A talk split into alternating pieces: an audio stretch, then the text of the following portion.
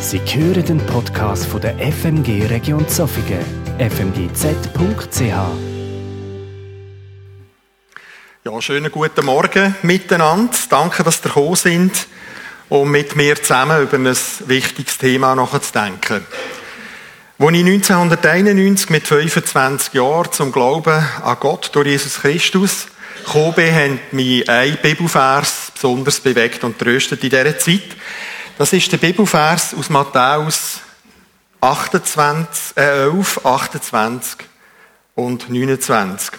Ich habe auch hier in der Bibelübersetzung von Martin Luther euch aufblendet. Da steht, kommt her zu mir, alle, die ihr mühselig und beladen seid. Ich will euch erquicken. Nehmt auf euch mein Joch und lernt von mir, denn ich bin sanftmütig und von Herzen demütig. So werdet ihr Ruhe finden für eure Seelen, denn mein Joch ist sanft und meine Last ist leicht. In dieser Zeit war gerade meine ältere Schwester Vreni gestorben und ich war tief traurig über den Tod und habe mir viele Fragen nach dem Sinn vom Leben gestellt. Aber gerade in dieser traurigsten Zeit von meinem bisherigen Leben habe ich am Sterbebett von meiner Schwester gerade die wirklich starke Präsenz von Gott erlebt, so stark, dass ich zum Glauben an Jesus Christus gefunden habe. Und das hat mir Zuversicht gegeben und das hat mir neue Hoffnung geschenkt. Damals ist mir der Vers 28, wo ich vorhin schon gelesen habe, besonders wichtig geworden. Weil ich habe in meinem Leben viele Lasten mit mir herumgetragen zu dieser Zeit. Und ich war froh gewesen, habe ich die abladen am Kreuz von Jesus Christus. Und die neue Gegenwart, die ich dann erlebt habe, und die Fülle von Gott, die er mir geschenkt hat, die hat mir neuen Lebensmut gegeben. Unter anderem bin ich da auch zu euch in Gemeinde in dieser Zeit. Zwei Sachen sind mir aber immer erhalten geblieben, ob vor meiner Bekehrung oder nach meiner Bekehrung. Das erste ist mein Temperament, verbunden mit meiner direkten Art mit der ich manchmal auf Menschen reagiere, die mich verletzen oder mir zu nahe kommen oder mich triggern. Und als zweites meine Erwartung an Christen, wie die sich verhalten sollten, so dass auch ein Nicht-Christ erkennt, dass sie eben Christen sind. Und mit dieser Wesensart von mir, mit meiner direkten Art und dem auch hinterfragen, habe ich natürlich viele Menschen auch verletzt. In dem, dass ich vielleicht in ihrer Wut gerade reagiert habe und sie frech, und frech hinterfragt habe, was eigentlich ihre Haltung ist. Und mit der Zeit hat sich die Haltung so ein bisschen in Hochmut gewandelt, wo ich auf andere habe schauen. Zum Beispiel, wenn sie ihre Abmachungen nicht eingehalten haben oder wenn sie Notlügen gebraucht haben oder wenn sie hinter vorgehaltener Hand schlecht über andere geredet haben. Und ich habe hochmütig auf die scheinbaren Christen abgeschaut und habe sie verachtet für ihre Schwachheit und ihren Wankelmut. Und das habe ich ihnen auch immer zu spüren gegeben, wenn ich ihnen begegnet bin. Ich habe mich nicht zurückgehauen. Und mit der Zeit haben mich so scheinbare Christen nur noch genervt. Und ich habe dem Ärger Unmut gegeben daheim. Ich habe geschumpft daheim über sie. Und habe sie verurteilt. Das war eine Zeit, wo sich meine Frau hat Sorgen machen um mich. Und sie hat mich dann liebevoll, aber wie sie es eben kann, in ein längeres Gespräch verwickelt und hat dann meine Haltung hinterfragt. Und sie hat mir gesagt, du, ich beobachte bei dir eine wachsende Hartherzigkeit. Und das ist nicht gut. Die erste Herausforderung, die ich mir stellen musste nach dem Gespräch, war, dazu zu stehen, dass ich stolz geworden bin. Und dass ich auf andere habe schauen. Und dann auch mir einzugestehen, dass ich eitel geworden bin. Nämlich, dass ich meine menschlichen Maßstäbe anfangen an andere legen und sie verurteilt habe, wenn sie dem nicht entsprochen haben. Obwohl ich ihre Motive überhaupt nicht kennt habe. Und in dieser Zeit hat mir Gott wieder einen Textabschnitt aufs Herz gelegt, aus Matthäus 11, aber das mal der Vers 29. Dort steht, Nehmt auf euch mein Joch und lernt von mir, denn ich bin sanftmütig und von Herzen demütig, so werdet ihr Ruhe finden für eure Seelen. Als ich mich jetzt näher mit dem Vers beschäftigt habe, bin ich auch verschrocken über mich selber, wie fest ich mich vom Wesen von Jesus anfange entfernen. Ich bin überheblich und stolz geworden, ich bin blind für eigene Fehler. Und ich habe gemeint, ich wüsste alles besser als die anderen. Dabei hat es mir an Demut gemangelt gegenüber Gott, wo mich doch aus reiner Gnade erlöst hat. Trotz meiner Vergangenheit und trotz meiner Art. Und ich möchte euch jetzt ein bisschen den Text hineinnehmen und euch zeigen, was mir wichtig geworden ist, was ich entdeckt habe. Weil ich glaube, dass da ganz eine wichtige Botschaft drinnen steckt für unseren weiteren Lebensweg, wo ich glaube, dass Gott das möchte als geistliche Grundhaltung in unserem Leben verankern. Und unser Vers fängt ja mit der Aufforderung an, das Joch von Jesus auf uns zu nehmen und von ihm zu lehren. Wie ist das genau gemeint? Als ich mich erneut mit dem Bibeltext befasst habe, ist mir das erste Mal aufgefangen, dass eigentlich vom Vers 28 zum Vers 29 eine Redewendung kommt, wo man eigentlich gar nicht so erwarten würde. In Vers 28 heißt es ja, kommt her zu mir, alle, die ihr mühselig und beladen seid, ich will euch erquicken. Und jetzt würde man eigentlich denken, im nächsten Vers kommt die Aufforderung, die Last jetzt abzulegen. Also nach dem Text gemäss legt ab euer Joch. Aber gerade das Gegenteil ist der Fall. Wir sollen ein Joch auf uns nehmen, nämlich das Joch von Jesus Christus. Und das habe ich nicht verstanden. Ich habe mich gefragt, warum ist das so? Und ich habe mir den Gedanken gemacht dazu und habe eine interessante Aussage gefunden beim Gerhard Meyer in seiner Bibelauslegung über die Textstelle, wo er Folgendes schreibt. Unter den damaligen Juden gab es die häufige Redewendung, das Joch der Gottesherrschaft auf sich zu nehmen, womit sie sagen wollten, sie dienten nur Gott und keinem anderen. Offenbar knüpft Jesus da eben an die Redewendung an, wir sollen sein Joch auf uns nehmen, meint denn, wir sollen uns voll und ganz unter seine Herrschaft stellen und in dieser Haltung von ihm lehren. Und zwar nicht irgendetwas lehren, sondern Sachen lehren, wo wir nur von ihm können lehren. Und der Imperativ lernt von mir umfasst also eigentlich ein ganzheitliches Lehren von Jesus. Es umfasst die praktische Art und Weise, wie wir ihm nachfolgen wollen. Es umfasst, wie wir sollen denken oder mit unserem Denken umgehen viel mehr und mit welcher Haltung wir mit anderen sollen reden und an ihnen sollen handeln.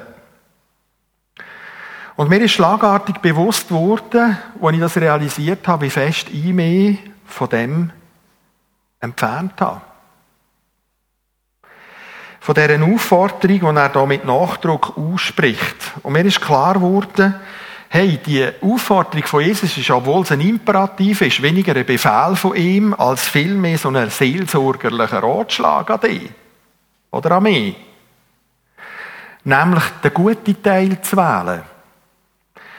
Den Weg von der bedingungslosen Nachfolge. Und es ist so für mich, wie wenn Jesus zu mir würde sagen, Rauf, wenn du nicht freiwillig und ganzheitlich unter, meiner Her unter meine Herrschaft stellst, das heißt, wenn du nicht anfängst, Menschen so zu sehen, wie ich sie sehe, und wenn du nicht anfängst, so mit ihnen umzugehen, wie ich mit ihnen würde umgehen, dann wird dein Dienst für mich nie vollmächtig sein, sondern zu einem Dienst von der Ohnmacht werden an dir selber. Ich habe mich langsam aber sicher zum Pharisäer entwickelt. Und ich habe Christen nur noch nach dem beurteilt, was ich von ihnen erwartet habe oder ob sie meine Erwartungen erfüllen.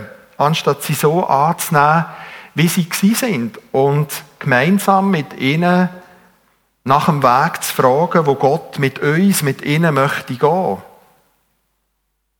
Bei mir hat sich Hartherzigkeit, Gesetzlichkeit und Gericht eingeschlichen. Da war kein Platz mehr für Schwachheit, für Versagen, für Gnade oder für Wiederherstellung. Und ich habe mich plötzlich als der Pharisäer erkannt, im Gleichnis vom Zöllner und vom Sünder in Lukas 18, wo sich so an die Brust schlägt, verachtend auf die Sünder schaut und in Vers 11 zu Gott meint, Herr, ich danke dir, dass ich nicht so bin wie die anderen Leute. Kein Räuber, kein Betrüger, kein Ehebrecher und auch nicht so einer wie der Zolleinnehmer dort.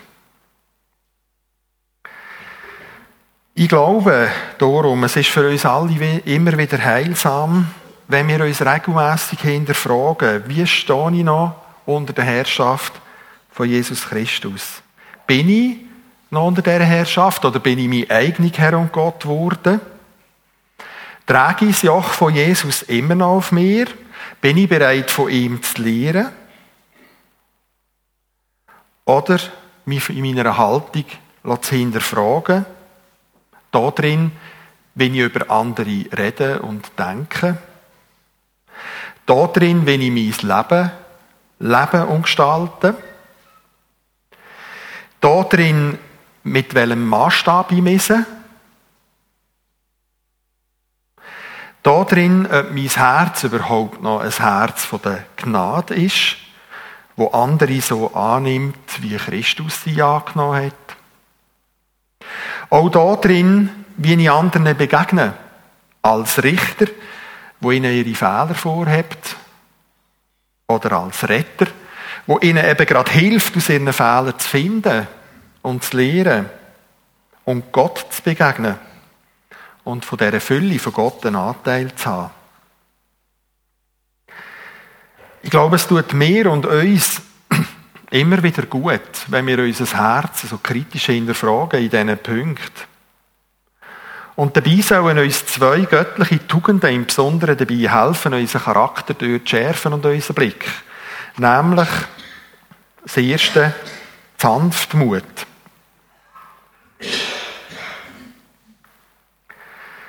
Im Vers 29 sagt Jesus, nehmt auf euch mein Joch und lernt von mir, denn ich bin sanftmütig. Das Adjektiv Brautas, wo da gebraucht wird, bedeutet mild sein. Im Sinn von jemandem milde, tröstende Wort zuzusprechen. Das heißt, sanftmütig beschreibt also eine ruhige, geduldige und wohlwollende Grundhaltung, wo wir sollen haben selbst dann, wenn uns jemand verletzt, eben gerade nicht reagieren mit Angriff, sondern überlegt bleiben. Und so reagieren, dass der andere durch das nicht verletzt wird, sondern gestärkt und ermutigt wird. Ich glaube, darum ist wahrscheinlich im Brief von Paulus an Galater, im Galater 5,23 Sanftmut, eine von diesen christlichen Tugenden, die wir so hoch halten sollen. Jesus fordert uns also da dazu auf, dass wir an seiner Person sollen erkennen, wie Sanftmut auch im Zusammenleben mit anderen Menschen soll gelebt werden. Und tatsächlich, wenn man so ein bisschen auf seine Geschichte schaut, erkennt man immer wieder so Szenen, wo das deutlich wird. Ich denke da an die Frau am Jakobsbrunnen, wo er ihr begegnet in der Hitze vom Tag und liebevoll und sanftmütig mit ihr ein Gespräch sucht, ihr Leben neu auf Gott ausrichtet und ihr die Fülle und Kraft von Gott zeigt, sie gleichzeitig aber dazu, darauf hinweist, ihr Leben nicht einfach mit anderen Männern zu vergüten, immer wieder einen neuen Mann zu haben, sondern Gott nachzufolgen. Oder ich denke an Zachäus, der kleine Zöllner, wo Jesus ab dem Baum abruft, sich quasi zu ihm einlädt und dann liebevoll über eine ganze Nacht hier bei ihm bleibt und ihm erzählt, wie er sein Herz verändern kann, wie er ein reines Herz vor Gott bekommen kann. Oder ich denke überhaupt an die vielen Begegnungen, die Jesus mit Menschen hatte, wo er sich Zeit genommen hat, hinzuhören, wie es ihnen geht, und dann heilend ihr Leben gerettet hat. Ich möchte an dieser Stelle auch darauf hinweisen, dass Jesus nicht nur immer sanftmütig war, er hatte auch eine konfrontierende Seite. Ich denke da an verschiedene Sachen. Und es sind immer Reaktionen auf Juden, die sich fromm gegeben haben, aber eigentlich gar nicht sind, sondern Menschen betrogen haben. Ich denke da zum Beispiel an die Verkäufer und Händler im Tempel, wo er zum Tempel ausgejagt hat. In Markus 11 oder ich denke an das Gespräch in Matthäus 23, wo er mit frommen Juden redet, wo sagt, der legt Menschen immer Lasten auf, aber selber sind er eigentlich schuldig vor Gott. Nehmen wir doch aus dieser Erkenntnis Folgendes mit. Es tut uns gut, wenn wir uns als Kirchen immer wieder hinterfragen, sind wir sanftmütig auch miteinander unterwegs. Das heisst nicht, dass man sich einmal muss schützen vor jemandem, der einen Übergriff machen will. Es gibt auch Menschen, die uns manchmal übergriffig begegnen, die uns mit Gewalt etwas aufsetzen wollen oder uns mit Gewalt etwas eindrängen Dort müssen wir uns schützen. Mir geht es um etwas anderes. Was ist, wenn uns jemand verletzt, der das vielleicht gar nicht böswillig macht, aber es passiert? Wie gehen wir mit dem um? Wenn wir extrovertiert sind, so wie ich, werden wir es wahrscheinlich so machen, dass wir eben konfrontativ auf die Menschen zugehen und vielleicht gerade den Kopf waschen vor Ort. Sind wir introvertiert, dann werden wir wahrscheinlich nichts sagen. Wir werden es aber mitnehmen und es wird uns daheim beschäftigen und wir werden den Ärger, der dort entsteht, in uns hineinfressen. In beiden Fällen geht es nicht in die richtige Richtung. Entweder nach Hause oder nach innen, aber nicht in die richtige Richtung. Was kann da sanftmütig handeln bedeuten in so Fällen? Ich glaube, es ist gut, wenn wir so etwas erleben, wo uns stört oder verletzt oder irritiert, wenn wir das mal nach Hause nehmen. Daheim mal über das nachdenken und ich als Extrovertierter muss darüber reden. Und ich bin froh, habe ich eine Frau mit viel Weisheit äh, zur Frau bekommen.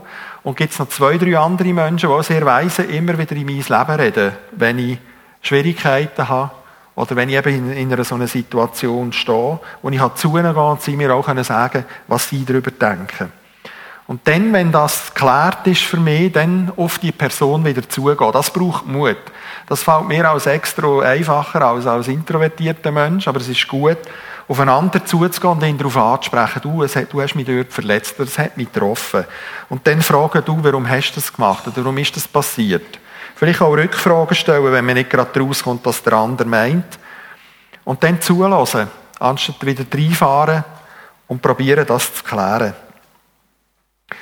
Ich glaube, das ist das, was Jesus in Matthäus 5,41 meint, wenn er sagt, und wenn jemand von dir verlangt, eine Meile mit ihm zu gehen, dann geh zwei mit ihm.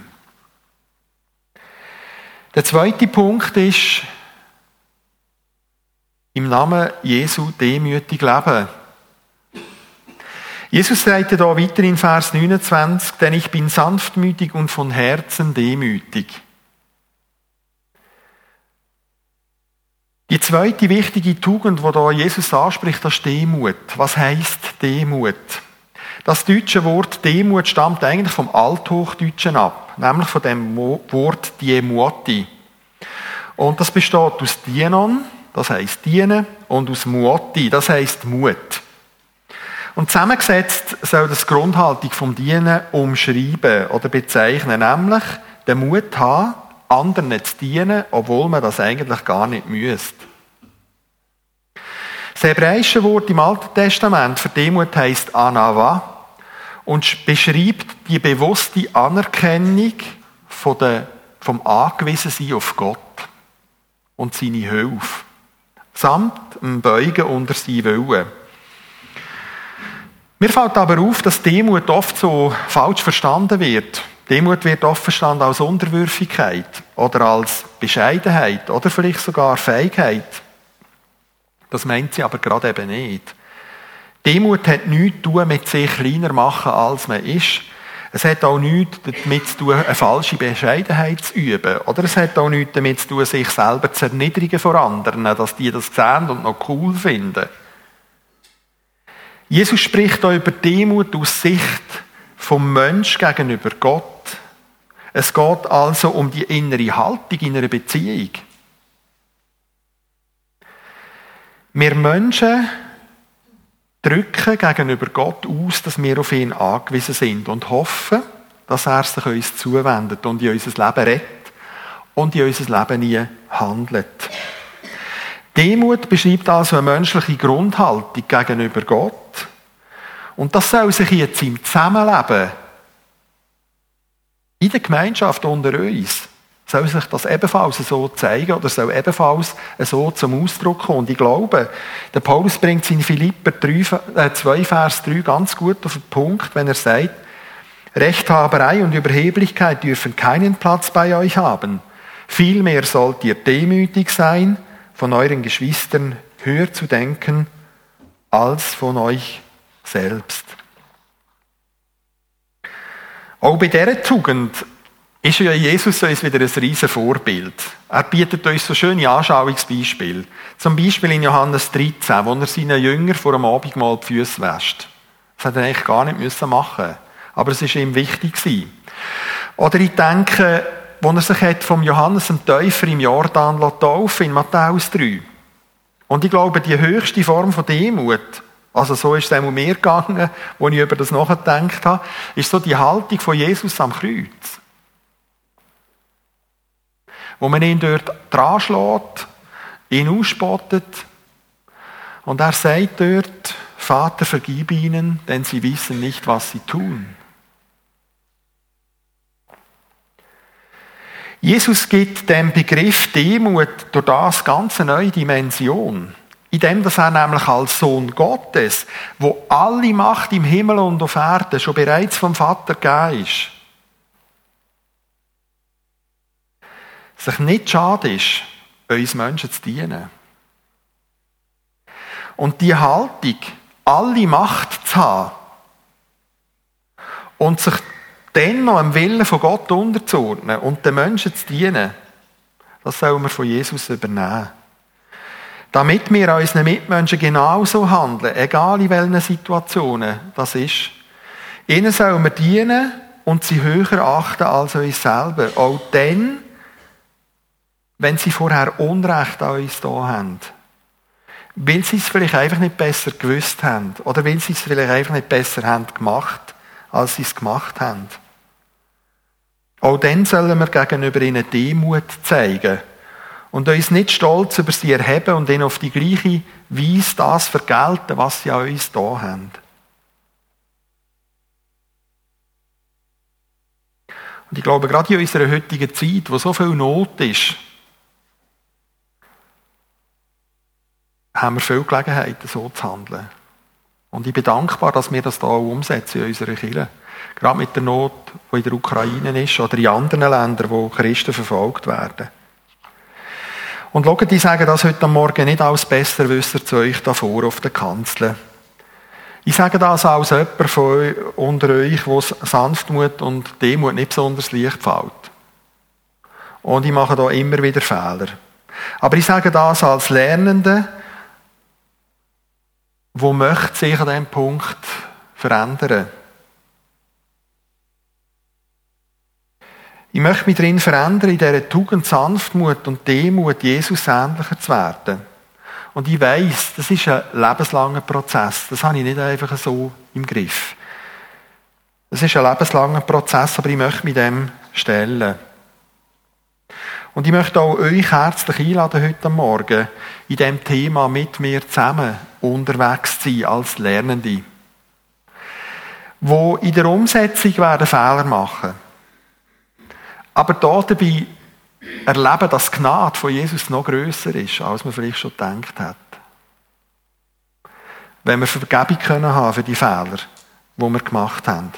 Und das, wir in diesem Prozess sind zum Wohl, von unserer Gemeinde und zur Ehre von unserem Herr Jesus Christus. Und dass wir so bewusst auch als christliche Gemeinschaft miteinander unterwegs sein und uns willentlich dagegen entscheiden, in Konflikten uns wie Gott aufzuspielen und über andere hochmütig zu richten. Vielmehr helfen wir doch einander, den Platz zu finden, wo Jesus uns als seine Nachfolger eigentlich möchte zuweisen. Nämlich demütig und in völliger Abhängigkeit von ihm als seine Nachfolger ihm zu dienen und aus seiner Gnade zu leben. Das ist unser Platz. Das wird unseren Seelen, so steht es am Schluss, schließlich Frieden geben. Nehmt auf euch mein Joch und lernt von mir, denn ich bin sanftmütig und von Herzen demütig, so werdet ihr Ruhe finden für eure Seelen. Wer Ruhe findet für seine Seele, der lebt eben nicht mehr aus sich selber. Der lebt nicht mehr aus seiner Kraft. Oder er probiert es mindestens, nicht mehr aus seiner Kraft zu leben. Weil er nicht mehr davon abhängig ist, was andere über ihn sagen oder was andere über ihn denken. Vielmehr weiss er, dass seine wahre Stärke in der Kraft liegt, wo Gott durch Jesus Christus in sein Leben leitet. Das ist die wahre Stärke. Und in dieser Verbindung muss ich jetzt nicht mehr als Triebene, wo allen gefallen und allen recht machen, durchs Leben gehen, sondern ich darf als Berufene durchs Leben gehen. Als jemand, wo einer Aufgabe nachgeht, wo Gott in sein Leben leitet. Und zwar an dem Platz, wo Gott für mich parat gemacht hat. Das ist doch immer wieder unser zentrales Thema. Wo möchte Gott mich haben? Was möchte Gott mir anvertrauen? Dass wir uns lieber dort ermutigen und stärken. Und das wünsche ich uns allen, dass wir so einen Platz finden. Oder dass wir immer wieder so Platz finden, wo wir das machen können. Nehmt auf euch mein Joch und lernt von mir, denn ich bin sanftmütig und von Herzen demütig. So werdet ihr Ruhe finden für eure Seelen. Und das wünsche ich mir und euch von ganzem Herzen. Amen.